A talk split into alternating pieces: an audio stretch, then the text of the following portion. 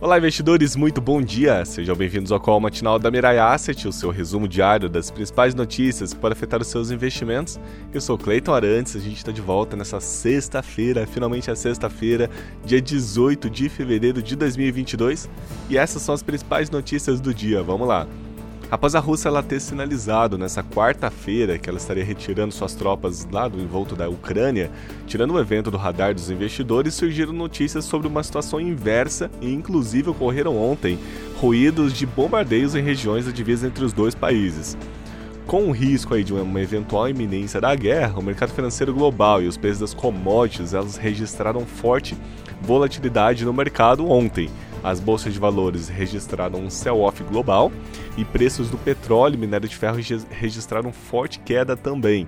Hoje, nessa manhã de sexta-feira, novas notícias da região apontam que o ministro das Relações Exteriores da China, da China no caso, da Rússia, ele teria concordado em se encontrar aí com o secretário do, dos Estados Unidos para conversas na Europa na próxima semana. Essa notícia ajuda na abertura das bolsas de valores no exterior e a agenda econômica de hoje é vazia para nós e lá fora os destaques ficam com a confiança do consumidor na zona do euro e nos Estados Unidos vendas de moradia usadas e indicadores de antecedentes, ambos de janeiro também além dos discursos dos membros do Fed.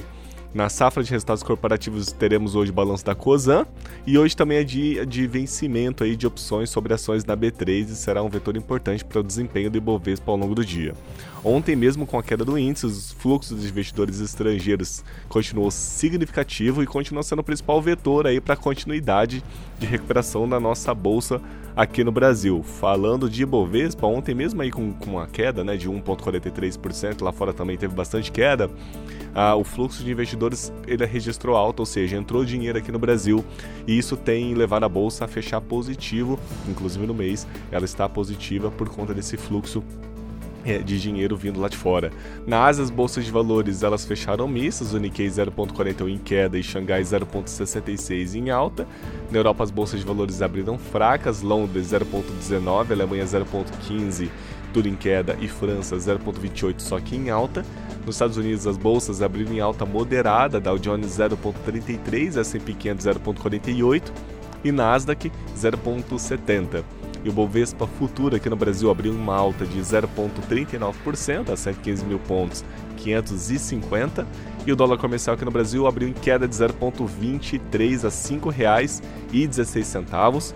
Falando um pouquinho de commodities, o petróleo WTI abriu uma queda de 2,53% e a cotação barril de petróleo 89 dólares e 44 centavos, petróleo Brent na mesma linha 2.39% de queda. E a cotação 90 dólares e 76 centavos barril de petróleo.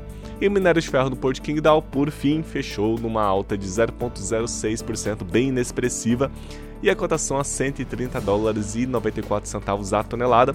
Lembrando que esse minério de ferro é sempre preço de fechamento, porque fica no Porto Qingdao na China e também é com 62% de pureza de minério de ferro. Bom, vamos ver ao longo do dia como que vai ser o movimento da bolsa, principalmente influenciado por fluxo de investidores estrangeiros, dinheiro estrangeiro entrando aqui, e vamos ver como que a gente vai indo para a última semana também do mês, é, na semana que vem, última semana do mês, para a gente ver como que a bolsa vai fechar ao longo desse mês. Bom, hoje foram as principais notícias do dia, a gente volta na semana que vem, segunda-feira. Ótimos negócios, ótimos investimentos e um bom final de semana. Até logo!